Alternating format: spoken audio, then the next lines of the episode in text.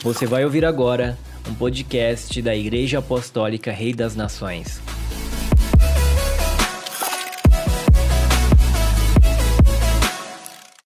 Arrependei-vos e caíde no Evangelho. Vou repetir o 15, a minha ênfase vai ser nessa declaração aqui. O tempo está cumprido e é chegado o reino de Deus. Arrependei-vos e caíde no Evangelho. Amados, em todos esses anos de caminhada com Deus, quase 40 anos aí de vida cristã, eu posso perceber que em todas as épocas, não somente quando eu me converti, ainda nos tempos contemporâneos, quando eu olho para a igreja do Senhor, eu vejo que muitas pessoas ainda apresentam grande dificuldade no sentido de entender acerca do reino de Deus. A vida de igreja, amados, muitas vezes tem trazido certas experiências que mais jogam as pessoas para uma vivência de religiosidade e aparência bem longe da realidade do reino. Se você estudar os evangelhos, você vai ver que durante todo o tempo que Jesus esteve aqui, desenvolvendo o seu ministério, o tempo todo ele falou acerca do reino de Deus. A mensagem que estava na boca de Jesus era o reino de Deus. E por conseguinte, sobre a igreja, ele falou duas vezes somente. Em todos os quatro evangelhos, aparece só duas vezes a palavra igreja. E a palavra reino, uma infinidade. A mensagem que os discípulos de Jesus pregavam era centralizada no reino de Deus e não na igreja. E talvez algo que pode ser muito misterioso a você. Muita gente pode estar na igreja e não está no reino. Diga seu vizinho: pessoas podem estar na igreja e não estar no reino de Deus.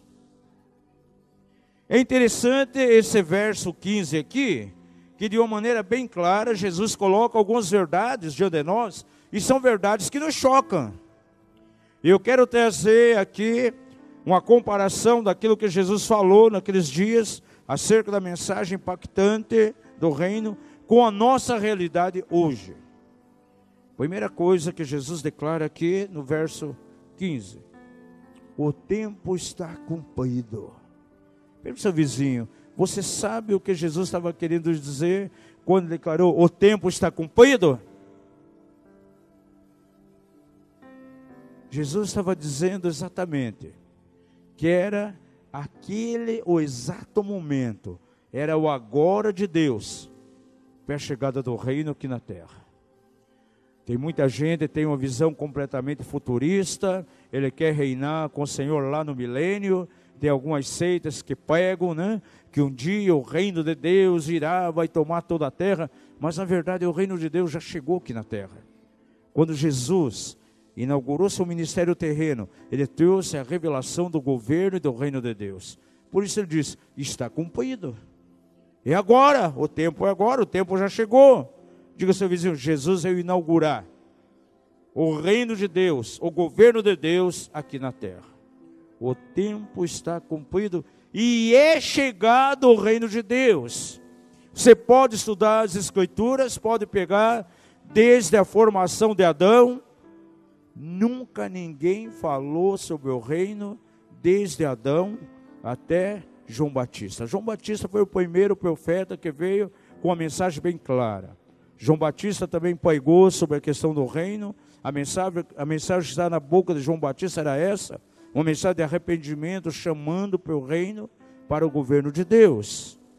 Você pode encontrar alguma coisa profética lá no livro de Ezequiel, no livro de Isaías, sobre o reino que viria, mas os profetas, eles não falaram sobre o reino. A primeira mensagem que veio sobre o reino foi na boca de João Batista e depois na boca de Jesus. Por isso ele declarou aqui, de uma maneira tão clara, o tempo está cumprido e é chegado o reino de Deus. Ou seja, comigo chegou o reino de Deus chegou o governo de Deus. Agora, quando Jesus chega no coração de alguém, no interior dessa pessoa está se instalando agora um novo governo. O governo de Deus, o governo do reino. E a igreja, na verdade, amados, ela só veio existir por causa da chegada do reino. Diga ao seu vizinho: o reino de Deus é o primeiro que a igreja. Porque ela só vai aparecer lá em Atos 2, depois do dia de Pentecostes. Foi ali então que foi instituída a igreja, mas o reino já estava aqui. Porque Jesus já havia estabelecido o reino de Deus. Para alguém estar na igreja, amados, primeiramente ele tem que estar no reino de Deus. Para fazer parte de maneira autêntica da igreja do Senhor, algo, uma mudança tem que acontecer no meu interior. Uma mudança de governo. Eu não vou governar mais a mim mesmo, mas vou se submeter agora a um rei, a um novo governo.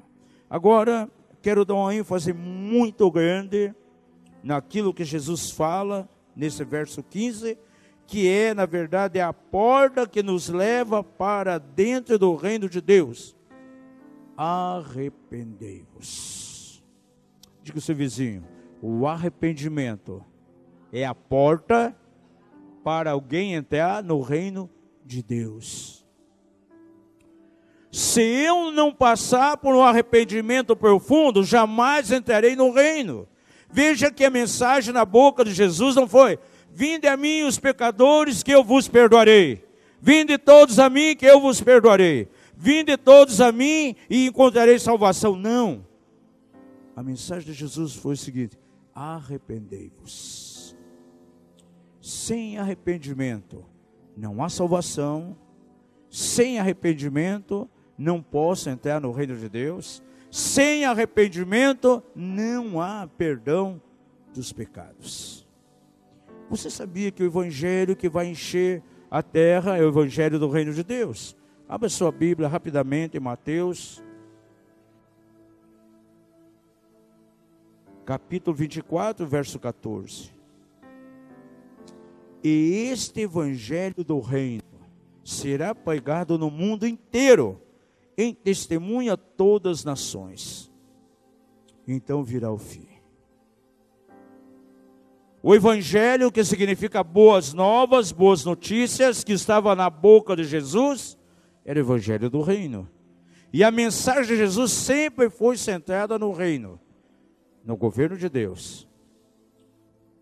Os seus discípulos saíram pregando o quê? O reino de Deus. No livro de Atos você vê os apóstolos trazendo uma mensagem bem clara. Paulo alugou uma casa e diz que ficou ali por tantos meses anunciando acerca do reino de Deus. Jesus, antes de ascender os céus, após a sua ressurreição, ficou tantos dias com seus discípulos ensinando o quê? Acerca do reino de Deus. E agora, o que, o que me choca verdadeiramente no livro de Atos, todas as vezes que eu vejo o nome de Jesus sendo pregado, eu sempre vejo Jesus sendo anunciado, não como um Salvador, Talvez vai chocar você. A mensagem do reino, ela choca qualquer um.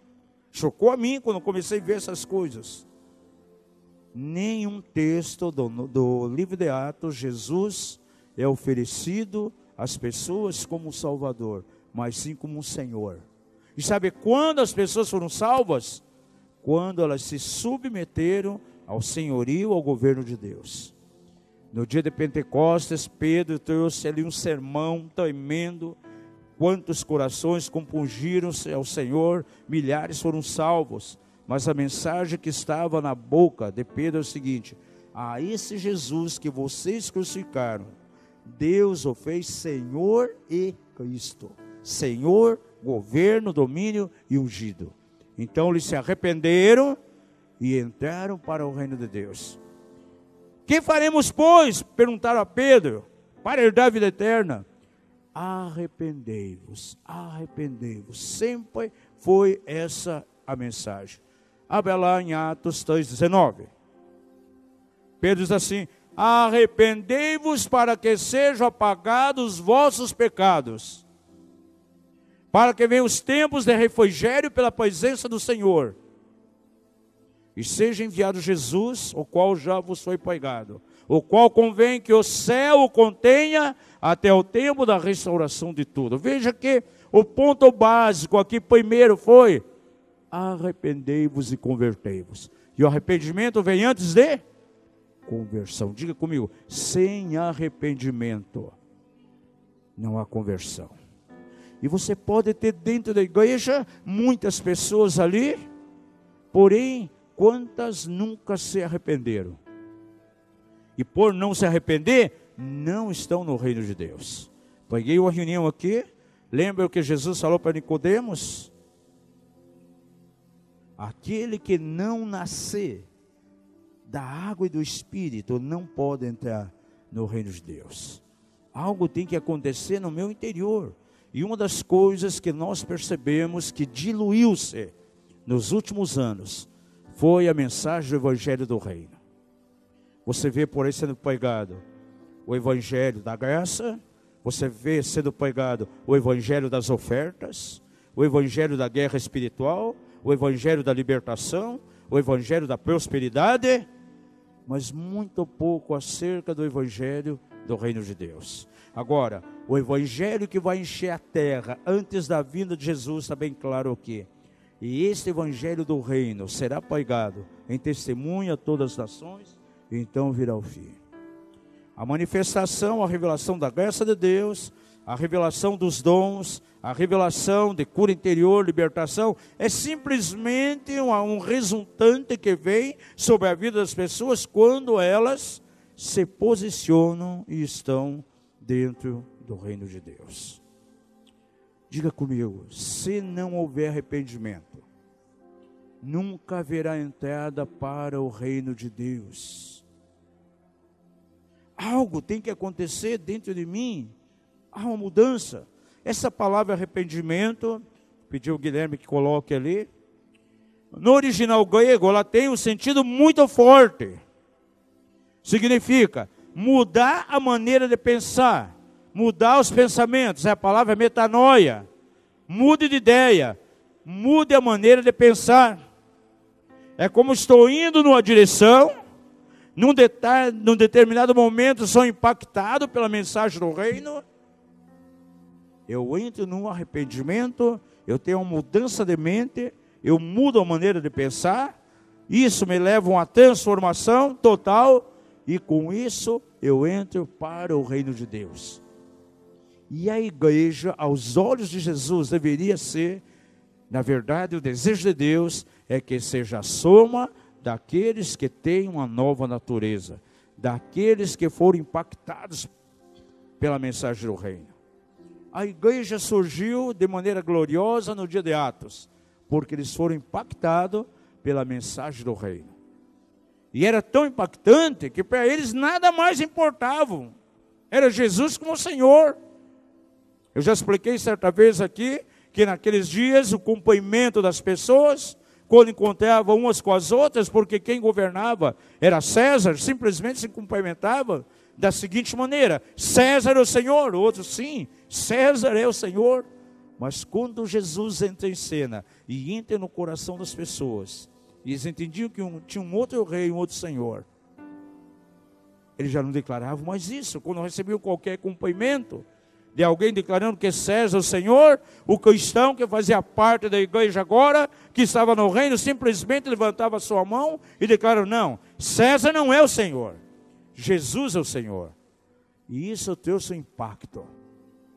A maior revolução reboliço, isso deu cadeia. Ali na casa de Jasson, por exemplo, foi o maior alvoroço.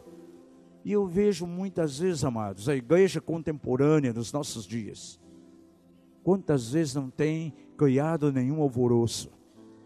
Porque pouco a pouco, muita coisa ruim, muita coisa do reino das trevas que está na sociedade, vai entrando de maneira sorrateira dentro da igreja.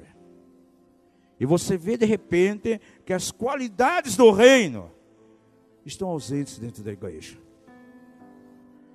A cultura do reino de Deus, amados, ela choca com a cultura desse mundo. Jesus, ele começa a falar aqui acerca do reino, quando você chega no capítulo 5 de Mateus, onde tem as bem-aventuranças, todas aquelas declarações das bem-aventuranças estão voltadas para comportamento de pessoas que estão no reino. E cada uma delas choca tremendamente com aquilo que está na cultura desse mundo. Qual a primeira bem-aventurança? O que Jesus falou? Bem-aventurado os pobres de espírito. Não foi isso que ele disse? Pergunta seu vizinho, quer ser pobre de espírito? Será que aquele ah, pobrezinho ali, humildezinho, ah, tadinho dele, pobrezinho disso? Não. Pobre de espírito é aquele que é dependente de Deus. Ele não tem um espírito altivo. Ele não tem um espírito soberbo, não. Ele anda na dependência de Deus. Isso choca com aquilo que o mundo coloca diante de nós, a cultura desse mundo. O que, que a cultura do mundo imprime? Não, você tem que ser mais você, você é o poderoso. Existem até cursos para levar as pessoas a se sentirem poderosas. Qual outra bem-aventurança que Jesus fala em Mateus 5? Qual a segunda? Bem-aventurados que choram, porque eles serão consolados. Aqui fala de um coração cheio de misericórdia, uma igreja com compaixão, uma igreja que se identifica com a sociedade, com o necessitado, uma igreja que entra tremendamente na questão social, sabe que ela é um agente do reino de Deus e ela pode mudar as comunidades. Agora, o que, que o reino do mundo estabelece? Não, quem pode mais chora menos. Para que, que vou me preocupar com aquele? O egoísmo está no coração das pessoas. Qual a terceira bem-aventurança que está aí? Os humildes. E o que, que o sistema mundo imprime hoje? O orgulho, a impotência, a empáfia. Tem outra bem-aventurança, bem-aventurados aqueles que têm fome e sede de justiça. E o que nós vemos hoje no mundo? Injustiça total. Em todos os segmentos, vai na área política, em todas as áreas da sociedade. Então você vê que é algo que choca completamente. A igreja, essa palavra igreja, no original grego, é a palavra eclésia. Aqueles que foram tirados para fora. Tirados para fora de onde? Desse sistema mundano que está aí. Para ter uma vida completamente de reino. Não adianta, gente. Uma pessoa pode estar por 20 e 30 anos dentro de uma igreja, mas assimilando toda essa cultura mudana, nunca entrou no reino dos céus, não faz parte do reino, porque não nasceu de novo, gente. Diga comigo, eu não quero ser um religioso, eu quero ser um filho do reino. E há muita diferença, amados. Se eu não tenho essa natureza, se eu não estou no reino, se eu não sou do reino, eu posso estar na igreja e não ser do reino. E muitas vezes vemos que a igreja, aos poucos, ela foi se tornando como um clube social. É bom estar na igreja? Sim ou não?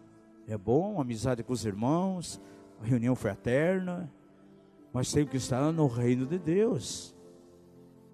Uma pessoa pode não ter a natureza de Deus e está dentro da igreja. Existem satanistas dentro da igreja. Onde é que eles estão? Dentro da igreja. Nasceram de novo? Não, nunca. Enganadores, nasceram de novo? E pode estar onde? Dentro da igreja. Não tem a natureza. Simplesmente religiosidade. Digo seu vizinho, Deus quer levantar filhos do reino não simplesmente crentes. E um filho do reino, amados, ele está na igreja do Senhor, porque ele tem uma nova natureza. Quer ver uma coisa bem simples? Estamos em casa aqui, né? A maioria das pessoas são daqui, e os visitantes só tem aqui o. É a primeira vez que vocês vêm aqui? O nome do irmão? Mauro? Patrícia? Eles são amigos do pastor Claudinei, o pastor Claudinei está aqui fazendo o CIUS com a gente, e eles estavam lá na igreja é, Família das Nações, participando do seminário que nós tivemos. Sejam bem-vindos, essa casa apostólica está sempre com o coração aberto para vocês quando quiserem vir.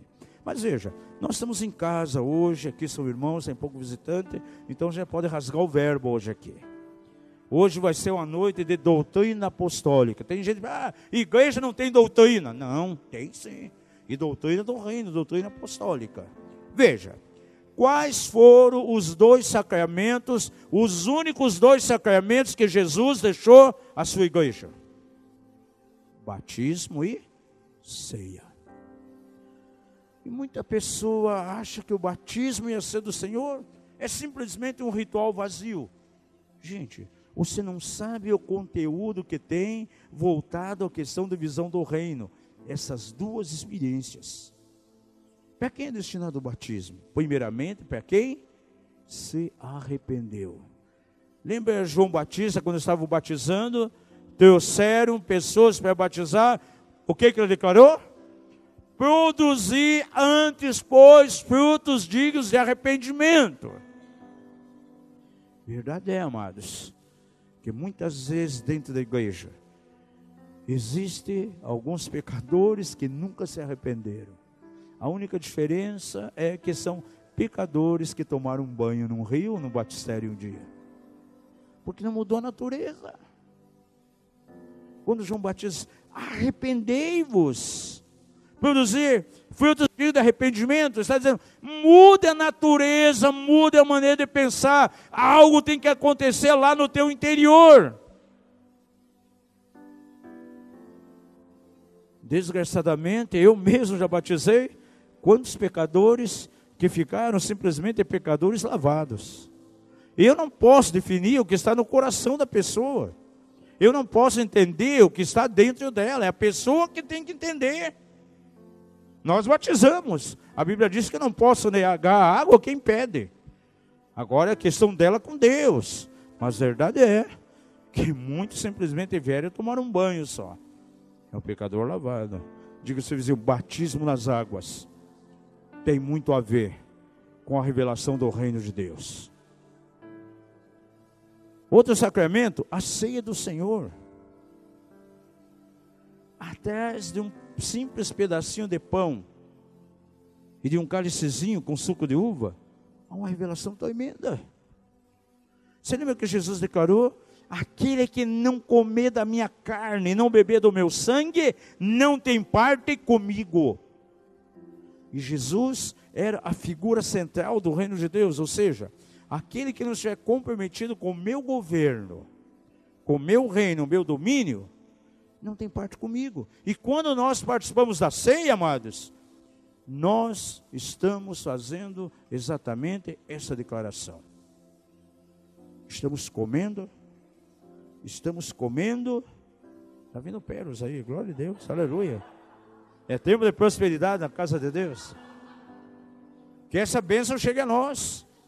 Tem um DVD, quem já viu o dedo de Deus? É um DVD, um dia nós vamos passar aqui na igreja é uma coletânea de coisas tremendas que estão acontecendo em toda a terra. Tem um casal, ancião já, são velhos, eles vão pregar em algumas igrejas. Eles abrem a Bíblia, estão pregando. De repente começa a cair sobre as pessoas maná. O mesmo maná do Velho Testamento. E as pessoas sobre as quais vão caindo, recebem cura na hora. Outro irmão pega, a pessoa bota a mão no bolso, quando tira, está cheio de pedras preciosas. Quantos creem nisso? Você crê em milagres criativos de Deus? Eu creio. Jesus falou que veríamos obras maiores que aquelas que ele fez. Estamos vivendo o tempo das obras maiores. Mas vamos voltar ao assunto. A ceia é muito importante, amados. Eu falei no início que alguém que é inserido na igreja é porque, primeiramente, ele teve o impacto do reino, ele se arrependeu, entrou no reino. E se você ler lá em 1 Coríntios 11, na declaração de Paulo. Na igreja de Corinto havia muitos doentes, fracos, alguns que já dormiam, por quê? Porque não discerniam o corpo do Senhor. E ele faz uma recomendação ali. Avalie, julgue a si mesmo alguém antes de participar da ceia, porque pode participar se tornando culpado do corpo e do sangue do Senhor. Como é que você entende isso? Vamos começar a desmistificar algumas coisas e já trazendo alguns ensinos sobre como nós vemos a ceia aqui nessa casa. Primeira pergunta que eu faço a você: quem pode participar da ceia? É somente aqueles que já foram batizados nas águas? Os que não foram batizados podem participar também? A ceia é para aqueles que foram incluídos aonde? Na igreja. Se alguém se arrepende, se ele converte genuinamente, naquele momento ele tem uma nova natureza, ele tem a natureza divina, ele tem a natureza do reino, ele está capacitado para participar da ceia, visto que naquele momento ele já foi inserido na igreja. Ele está na igreja já. As denominações dizem o seguinte: não, só é considerado membro depois que é batizado e recebe ali o diplomazinho de batismo. Gente, sabe o que é isso? Isso é religião, é religiosidade. No reino de Deus não tem isso. A partir do momento que a pessoa se converte, está no reino. Pedro, ele pegou uma mensagem, as pessoas se converteram, foram batizados na hora. Então a pessoa, quando ela recebe Jesus, ela já está no reino, tem uma nova natureza, então ela pode participar da ceia. Não precisa esperar batismo. Alguém um dia se escandalizou, viu que, ah, mas eu acho que não venho mais aqui, vocês não ceia para criança. Gente, quando nós ministramos nossos filhos, crianças pequenininhas, veja bem, até eles atingirem a idade da razão, elas são inocentes, elas não têm pecado, elas não têm do que se arrepender. A Bíblia diz que Jesus alimentou-se com mel e manteiga, até aprender a discernir o bem do mal, ou seja, até chegar à idade da razão. Então nós, quando ministramos a ceia, as crianças aqui, como pais, estamos declarando de maneira profética que elas servirão o Senhor, que elas estarão no reino de Deus, que elas estarão plantadas um dia na igreja do Senhor. Por isso nós temos essa conduta.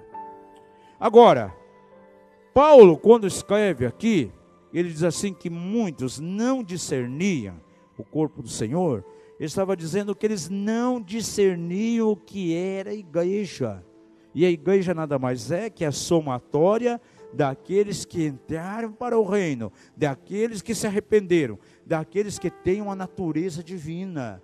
Então agora estão no reino de Deus. Agora, se eu não tenho essa natureza de Deus, se eu não nasci de novo, fruto do arrependimento, eu posso estar na congregação junto com os irmãos, porém não estarei no reino. Diga ao seu vizinho, você tem que estar na congregação, mas você tem que estar no reino também. Eu até nem sou muito favorável a essa palavra crente. A Bíblia fala que nós somos filhos do reino. Há uns anos atrás, acho que uns dois anos atrás, publiquei, sempre a gente coloca algumas cápsulas de fé lá no Facebook para abençoar até as pessoas que seguem. E eu coloquei lá, algumas pessoas se chocaram, mas depois entenderam. Eu disse assim: há muitos anos atrás, há 40 anos atrás, eu era um crente. Mas de repente eu comecei a entender algumas coisas na Bíblia, deixei de ser crente e virei evangélico. Mas depois de alguns tempos, entendendo algumas coisas das escrituras, deixei de ser evangélico também. Me tornei um cristão e queria que as pessoas me chamassem de cristão. Mas à medida que amadureci, deixei de ser cristão também. Ou se perguntarem para mim, você tem religião? Não, não tenho religião. O que você é? Você é crente? Não sou. Você é evangélico também? Não sou. Você é um cristão? Também não sou. O que você então? Eu sou aquilo que Jesus declarou. Eu sou um cidadão nascido no reino de Deus, filho de Deus, com a natureza de reino. Então tem que tirar essa mentalidade, uma mentalidade completamente arcaica aí. Você vê crente fazendo um monte de coisa errada, crente passando cheque sem fundo, crente adulterando, você vê evangélico fazendo isso, de vez em quando sai na mídia, ou você vê, ah, aquele cara é cristão, passou outro para trás, olha, aquela agência de viagem ia levar aquele grupo para Israel, o dono era cristão, não levou ninguém, ficou com dinheiro. Mas nunca você vê uma notícia, olha, aquele lá era um filho do reino de Deus e fez isso. Não. Crente pode fazer muita coisa errada por aí. Evangélico também, cristão também. Porém, filho do reino, que tem a natureza, que vive o reino de Deus, jamais ele vai fazer esse tipo de coisa. Por quê? Porque ele tem uma natureza dentro dele. a mesma natureza de Deus. Diga o seu vizinho, aquele que está no reino de Deus, tem a mesma natureza de ser rei. E de que adianta, amados, de repente estar numa igreja sem a natureza de reino, sem o arrependimento. Coloca de volta lá, Guilherme. O Guilherme foi arrebatado aí. Você vai ver que essa mesma palavra no hebraico significa voltar-se. No grego significa mudar de pensamento, mudar de ideia. No hebraico, voltar-se, voltar até retornar. Isso aqui fala de uma ação. Então, o arrependimento, quando decido me arrepender, é uma decisão que eu tomo. Diga isso, o arrependimento é uma decisão. E essa decisão vai me levar a uma ação. Arrependimento tem fruto, gente. Alguma coisa tem que mudar. Quando eu me arrependo, vai ter que ter um fruto em mim que vai justificar. É ação prática, gente. E se não tiver, de nada adianta. Está conversando dias atrás com a minha esposa, ela lembrou, há muito tempo no Cio, Célia e Orani, foram ministrar um homossexual, um camarada que vinha de um lugar do Brasil. Aí. E o camarada, crente há tanto tempo, teve namorado no passado, mas naqueles dias no Silce, ele falou: Ah, parece que tinha tido contato né, com o ex-namorado dele, aqui em Curitiba. Aí minha esposa foi muito radical, né, e a estava junto. Aí, se, se esquecer algum fato, você pode até acrescentar. Aí, de repente, teve. Não fala cidade. Ninguém escutou, fique tranquilo. Aí de repente ele diz: Ah, tá com saudades do antigo namorado. Ah, encontrei ele no aeroporto. Aí minha esposa olhou para ele, o Arani ali de testemunhos, você fez isso? Você está perdendo o teu tempo aqui dentro do Silce, rapaz. Sabe o que se faz? No reino, na igreja você não é feliz. Então também não é feliz na vida pecaminosa. Sabe, sabe o que você faz? Deixe então a vida de igreja viver no pecado. Você está enganando a si mesmo. Aí ele diz, ah, estou ficando nervoso, estou com vontade de tirar a roupa. Ele diz, ah, é, pode tirar, ué não ter nenhum problema. O cara enganando a si mesmo, pobre da sua esposa, uma de Deus, uma sogra querida, uma mulher de oração, e o cara não quer mudar, gente. Não quer mudar de natureza. Esse aí, amados, é aquilo que eu chamo de rato de igreja. Vai ficar um tempo numa igreja, no outro, mas nunca vai ter uma mudança radical. O genuíno arrependimento me leva à ação. Quer ver um exemplo bem claro? Abra em Lucas capítulo 15.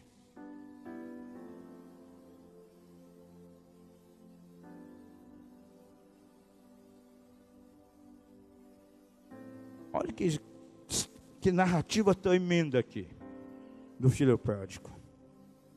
Analise comigo um pouco aqui. O filho pródigo era uma pessoa 100%? Completamente correto? Sim ou não? Não. Olha o que ele fez. Veja o verso 11. Disse-lhe mais: certo homem tinha dois filhos. O mais moço deles disse ao pai: Pai, dá-me a parte dos bens que me toca.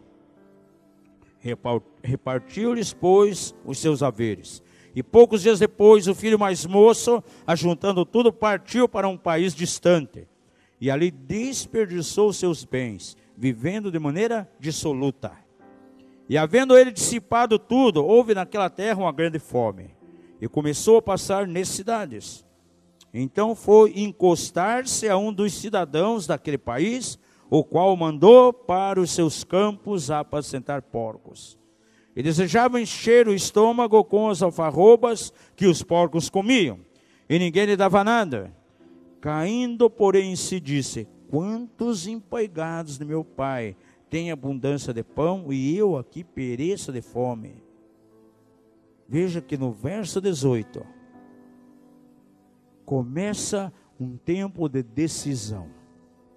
Alguma coisa começa a acontecer no coração do filho pródigo. Veja, estava na casa do pai, tinha tudo aquilo que ele precisava.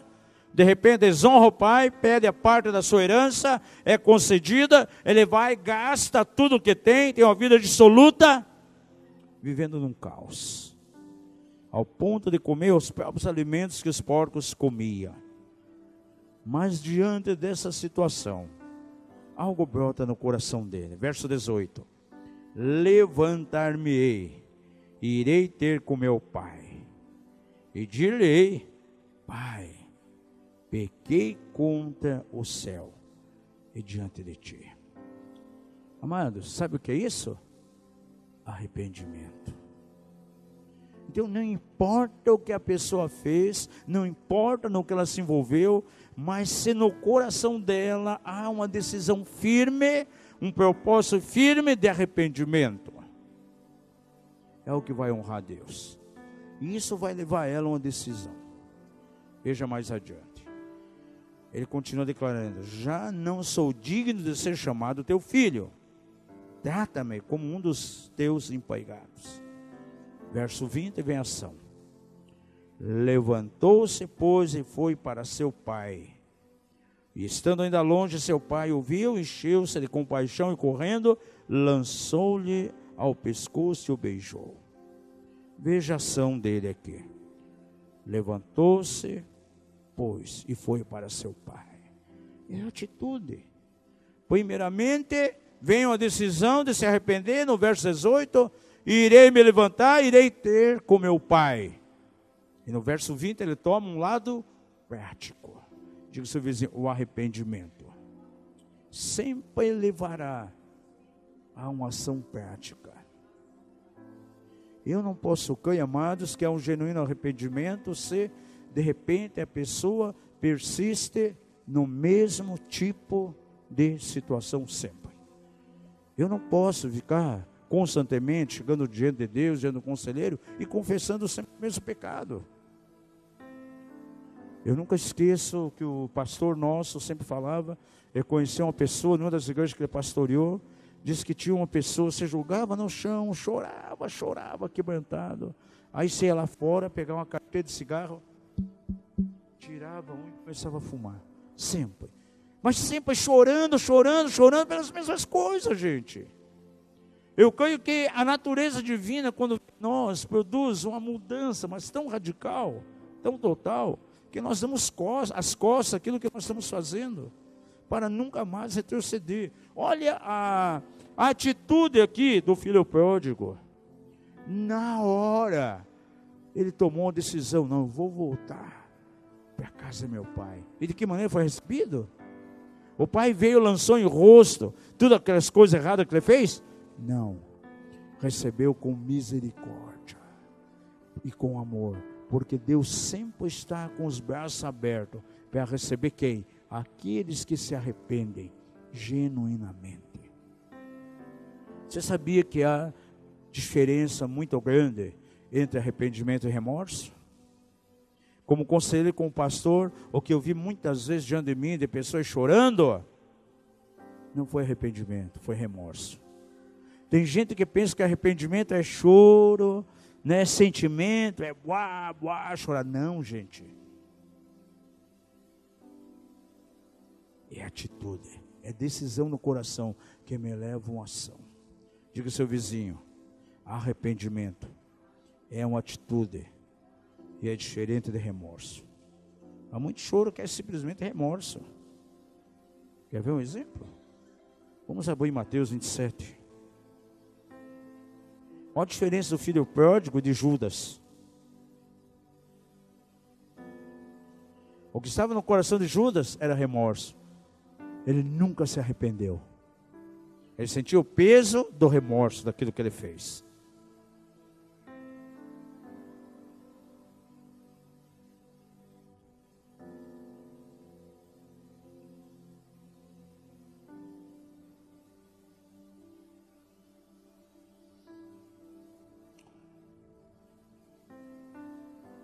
Pedi para o Guilherme colocar ali a palavra remorso.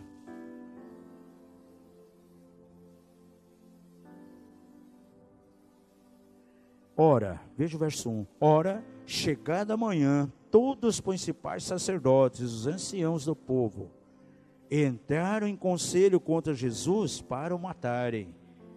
E manetando, levaram-no e entregaram a Pilatos, o governador.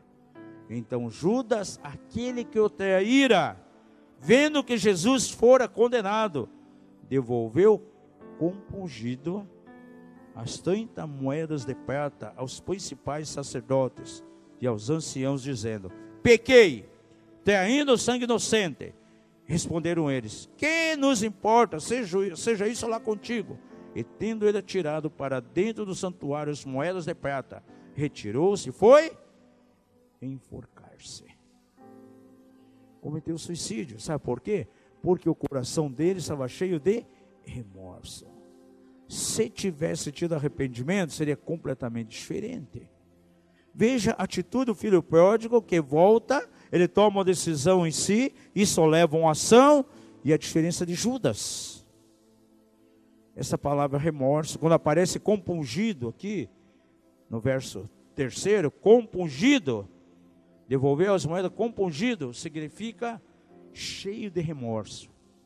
É, uma, é a palavra metamoleim, que quer dizer alguém que está angustiado, cheio de remorso, que é diferente de alguém que está arrependido. Alguém pode cometer algo errado, ele cai no arrependimento, ele procura Deus, procura um conselheiro.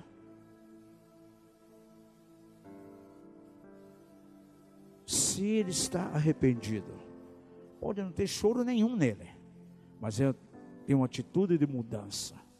E alguém pode procurar um conselheiro, um pastor, um líder, pode chorar, chorar.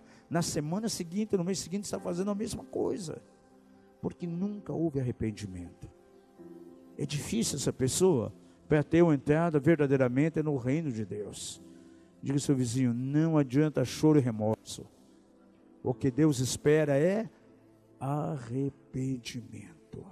Jesus assim, através de Davi, Aquele que confessa e deixa alcançará misericórdia. Não é isso que diz lá o texto? Em Provérbios, né? não é Salmos. Então não é Davi. Salomão declarou. Veja lá Provérbios 28, 3. Aquele que confessa e deixa alcançará o quê? A misericórdia do Senhor. Não adianta, amado, só confessar, confessar e não deixar. O começo do verso diz assim: aquele que retém essas coisas em si, nunca ele vai prosperar. Aqui não está falando somente de situação material, amados. É o bem-estar da nossa alma. E alguém pode permanecer doente, enfermo diante de Deus, porque temos tantos seminários de cura interior, libertação, para tratar com essas feridas da alma. Agora tem pessoas, muitas vezes, estão num estado tão terrível, na sua saúde espiritual, porque talvez muitas vezes só confessa, confessa, confessa e nunca deixa. Dali poucos dias está envolvido na mesma coisa novamente. É o tipo de pessoa que não toma uma decisão de arrependimento, de mudança. E por isso ela nunca tem uma ação. Vamos abrir na carta de Pedro, segundo Pedro. Pergunta se o vizinho está pesado hoje. Diga, é doutrina apostólica. É evangelho do reino, gente. Pedro ele fala o seguinte, segundo Pedro 2,19. Eu acho muito forte isso daqui, gente.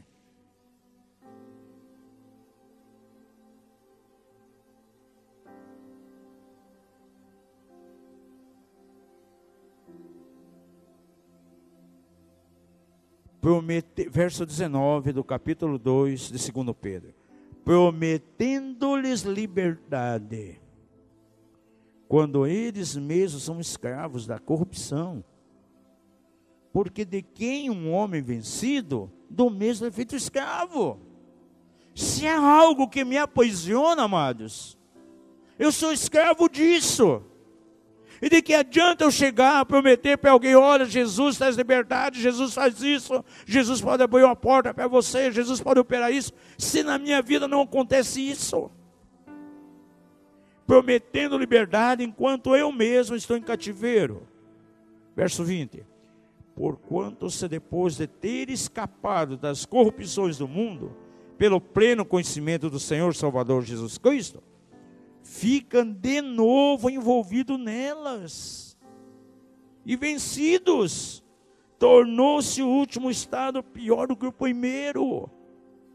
Ficar vencido por uma coisa que saiu dela.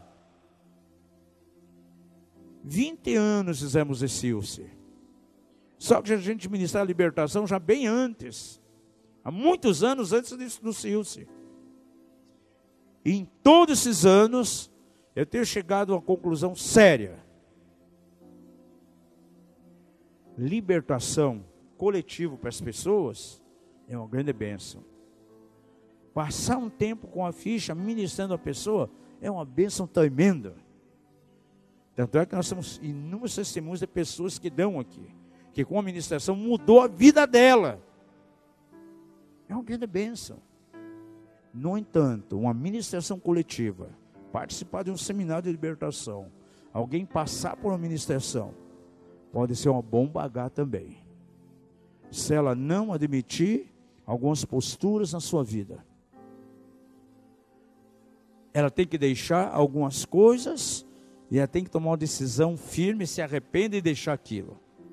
Porque se ela passa por uma ministração de três, quatro horas, onde o ministrante vem, quebra fortaleza, ministra com o interior, e de repente ela não assume um compromisso em manter aquilo que ela recebeu, você sabia que ela pode ficar pior do que estava? Anos atrás, uma família aqui da cidade, toda a família foi ministrada, a mãe e as duas filhas. As duas filhas foram ministradas iguais, dentro do mesmo aspecto.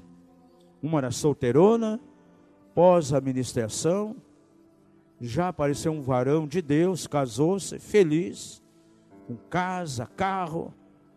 Olha a, as decisões das pessoas. Essa moça estava numa, numa igreja tradicional e ela mexia com reiki, que é coisa nova era. Quando ela ouviu a mensagem lá da grande renúncia, eu disse: não, isso aí está errado, eu não vou fazer mais mas era o tipo de massagem que ela mais fazia, ela ganhava muito dinheiro. Ela chegou para nós Olha, eu vi que não é do Senhor, é nova era, eu vou deixar isso. Deus vai abrir uma porta para mim, para mim diferente. Gente, com um mês e pouquinho, uma clínica chamou ela para massagens pós cirurgia facial, pós-operatório e gostar do trabalho dela, a clínica chamou para ganhar muito mais do que ela ganhava com o reiki. Gente, três vezes mais que ganhava. Ela disse: olha, tudo pela libertação. Não, não foi só pela libertação, porque ela tomou algumas decisões no coração dela. Tudo que estava errado na vida dela começou a ajustar. Pouquinhos meses apareceu um varão de Deus, casou, feliz. A irmã recebeu a mesma ministração. Não posicionou como deveria. Os antigos pecados continuou praticando. Lá na frente, sabe qual foi a triste notícia que recebemos? Pela própria mãe que nos ligou, completamente mundanizado, encharcalhado no mundo, envolvida em pecados sexuais, até um aborto tinha praticado, tinha matado, engravidou e mandou matar o nenê. E passou por ministração se a pessoa não assume algumas responsabilidades. Jesus estabeleceu um princípio. Quantas vezes pior fica? O espírito maligno saindo de alguém anda por lugares áridos buscando repouso, não encontrando, volta. Voltarei para o lugar de onde saí. Só que não volta só. Volta sete vezes mais. E o último estado é pior. E é o que está dizendo aqui. Olha, porque se depois de ter escapado da corrupção do mundo, pelo pleno conhecimento do Senhor e Salvador Jesus Cristo, ficam de novo envolvidos no que? nas coisas onde já haviam saído antes e são vencidos por ela. Tornou-se o último estado pior do que o primeiro. Agora, quem está falando isso? É o pastor Olivier aqui? Não, é palavra, estou só lendo a Bíblia, gente. Porque melhor, melhor lhes fora não terem conhecido o caminho da justiça. Conhecendo, desviaram-se do santo mandamento de que lhes fora dado. Deste modo, sobrevém a eles o que diz esse provérbio verdadeiro: volta o cão ao seu vômito, e a porca lavada volta a revolver-se aonde? No lamaçal. Quê? Está com aquela natureza. O arrependimento me leva a mudança de natureza, amados. Se não arrependimento, essa natureza nunca é mudada. A pessoa vai fazer as mesmas coisas. E o Senhor esse dia não quer choro, não quer remorso. Ele quer arrependimento profundo. Porque o arrependimento leva a mudança de ação, leva a atitude. Diga isso, um genuíno arrependimento. Leva a atitude. Agora, remorso faz com que a pessoa permaneça, vai ficar sempre daquela maneira.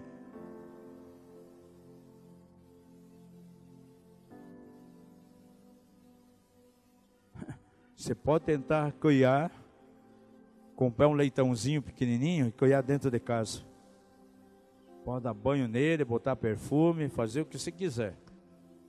O dia que ele vê uma poça de lama, ele vai fugir do teu braço e vai lá na lama. Eu nunca esqueça a mulher que tinha um porco de estimação. Foi numa chácara, quando nasci, que desmamou o porquinho, ela comprou, levou para casa, para cair no apartamento. E ganhou o bichinho dentro do apartamento. Botava roupinha, perfume, nunca saiu com ele. Um dia resolveu sair dar uma volta de carro. Foi do supermercado, vou levar o porco junto. Choveu. Quando esse porco viu a lama, assim que ela abriu a porta, ele correu lá de dentro do carro, foi lá na poça de lama e começou a se jogar, a tomar banho de lama. Por quê? É a natureza dele, gente. Não adianta tem que mudar a natureza. E o arrependimento me leva a uma mudança de natureza. Amados, chega de ser evangélico, chega de ser crente, procure ser um cidadão do reino, que tem a natureza do reino. Jesus foi claro: o tempo está cumprido, é agora, é já. Arrependei-vos. Ou seja, mude as atitudes porque é chegado o reino de Deus. E crede no Evangelho. Amados, eu só posso crer no Evangelho se eu passei por um arrependimento, se eu mudei a minha natureza. A palavra de Deus já tem que ter efeito em nós, gente. O semeador saiu a semear e ele lançou semente. Quatro tipos de corações diferentes. Só um deles era um coração bom e honesto. E nele diz que a palavra frutificou. Agora eu pergunto a você: tinha algum problema na semente? Aonde estava o problema? Na terra, nos corações. A mesma palavra é liberada numa reunião como essa. E algumas pessoas vai vai libertar, vai trabalhar, vai gerar fé no coração dela, vai gerar uma viva esperança, aquilo que ensinamos ela pratica, isso traz um rompimento na vida dela, como em alguns pode não trazer nenhum efeito. Uma das sementes caiu à, beira, caiu à beira do caminho, e são aqueles que ouvem a palavra, vem a primeira luta, então, eles já ficam tristes e se retiram é aquilo que eu falei, muitas vezes vemos alguns pecadores lavados, vêm, se empolgam, nós batizamos, dali um mês, dois meses, dão as costas para o reino de Deus, né? Ter que evangelista aí, quantas vezes aconteceu isso? Não é verdade? Recebe com alegria, ah, tal. Dois meses não tem duração, caiu à beira do caminho. Outras caem entre os espinhos, e diz lá em Mateus 3 é que a semente é sufocada pelos espinhos os cuidados dessa vida, para ele é mais importante aquilo que ele tem que fazer. Não, tá bom, eu recebi Jesus, mas sabe, está tão difícil para ir na igreja, sabe, Tere? Eu vou fazer o seguinte, vou esperar quando ficar um pouquinho mais velho. Né? Aí eu vou me aposentar, vai diminuir os meus trabalhos, aí eu vou ter mais tempo de ir na igreja, daí eu vou. Os cuidados dessa vida. Outro caiu entre os pedregais, no meio das pedras, cheio de incredulidade, e não produz nada. Porém, uma caiu em boa terra. E uma boa terra, disse Jesus, é um coração bom e honesto. É aquele que vai ouvir e vai procurar em prática. Eu quero encorajar essa casa aqui, a cada domingo, a cada ensino que é trazido, na verdade, amados, que você coloque em prática aquilo que é ensinado. Não importa quem esteja pregando aqui, a gente tem pregado quase todo domingo, porque a gente tem um ministério mais fora, mas decidimos aí deixar alguns domingos para estar nessa casa, pelo menos no começo aqui para solidificar. o nosso trabalho é bem itinerante, é mais com o corpo de Cristo, de um modo geral. Por isso temos estado mais aqui. Mas não importa quem esteja pregando, ensinando aqui, aquilo que está sendo trazido é para ser ouvido, colocado em prática. E lembre-se bem, Jesus chamou você não para ser um religioso, mas para você ter uma vida de reino. Aleluia. Foi pesado para você essa noite? Como falamos naquela canção, mas está bom. Para onde iremos se só tu tens as palavras de vida eterna? Jesus trouxe um sermão duro. Vocês querem ir embora? Não, Senhor. Só tu tens as palavras de vida eterna. É tremendo quando você vê aquilo que o Espírito Santo fala à igreja. Agora no Congresso do Amar, o Dom Link começa a ministrar né, e ele começa a falar acerca do remanescente. Quantas vezes temos falado aqui do remanescente, gente? Eu quero fazer parte do remanescente. Sempre haverá, aleluia, sete mil que não dobram-se diante de Baal. Não importa como esteja o sistema religioso aí, o Senhor tem uma noiva que Ele está, aleluia, ataviando para aquele grande casamento com Ele um dia, as bodas do Cordeiro, e você vai fazer parte. Por isso, vamos alvejar as nossas vestes. Quem está limpo, limpe-se mais. Quem está sujo, suje-se mais ainda. Eram dez virgens, cinco tinham óleo, outras tinham as lamparinas, mas não tinham o óleo. Não falte o óleo sobre a tua lamparina. Em Eclesiastes assim, estejam sempre alvas as suas vestes e nunca falte na tua vida o que? O óleo da unção. Vamos ficar em pé. Você vai manter sempre a unção através, aleluia, das tuas vestes limpas. Pai da glória, nós queremos adorar o teu nome nessa noite, Pai. Ó Deus, tu nos chama para fazer parte do reino. Jesus falou duas vezes só sobre a igreja, mas falou inúmeras vezes no Novo Testamento. Nós vemos mais de 500 vezes a palavra reino. E para estarmos no teu reino, nós temos que ter uma nova natureza. Isso é produto de uma metanoia, de um arrependimento, de uma mudança de pensamentos. Por isso nós pedimos que o teu Espírito Santo venha e a nossa mente seja lavado de todo conceito, de todo preconceito Ó Pai, queremos a doutrina do Teu reino, Pai. Ó Deus, queremos estar firmados verdadeiramente no Teu reino. Aquele que não nascer de novo não pode ver o reino. Porém, aquele que não nascer da água do Espírito não pode entrar no Teu reino. E nós queremos vivenciar o reino. A Tua igreja só existe, Senhor, por causa do reino. O dia que ela foi estabelecida aqui na terra, Senhor, o Teu reino já existia. Um dia, Senhor, a igreja vai ser tirada aqui da terra, mas o teu reino permanece para sempre. Subsistirá para sempre. Recebemos um reino, ó Pai, que não pode ser abalado por coisa alguma. E é dentro desse reino que nós queremos estar. Que haja nova natureza. Traz essa casa pessoas nascidas de novo, com nova natureza, Pai. Cada batismo que formos fazer, Seja, Senhor, a experiência que veio, fruto do arrependimento genuíno.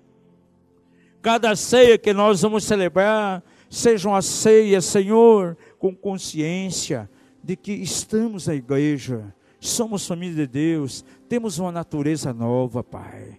Ó Deus, para que o nome do Senhor seja glorificado. Nós queremos adorar a Ti nessa noite. Pai, colocamos a tua presença as pessoas que não vieram hoje, onde eles estiverem, Que o Espírito do Senhor as toque, Senhor. Fala esses corações, possam ter, Senhor, uma semana de vitória, Senhor. Pai, onde há necessidade, coloca as tuas mãos e haja provisão vinda de ti. Em Cristo Jesus está toda a provisão para aquilo que nós necessitamos. Na nossa vida material, na vida emocional, na vida física, no nosso corpo, ainda há provisão para a eternidade. E ao nome do Senhor, nós damos toda a honra, toda a glória. Amém, Senhor. Obrigado por nos ouvir. Para mais informações, acesse o site mapev.com.br.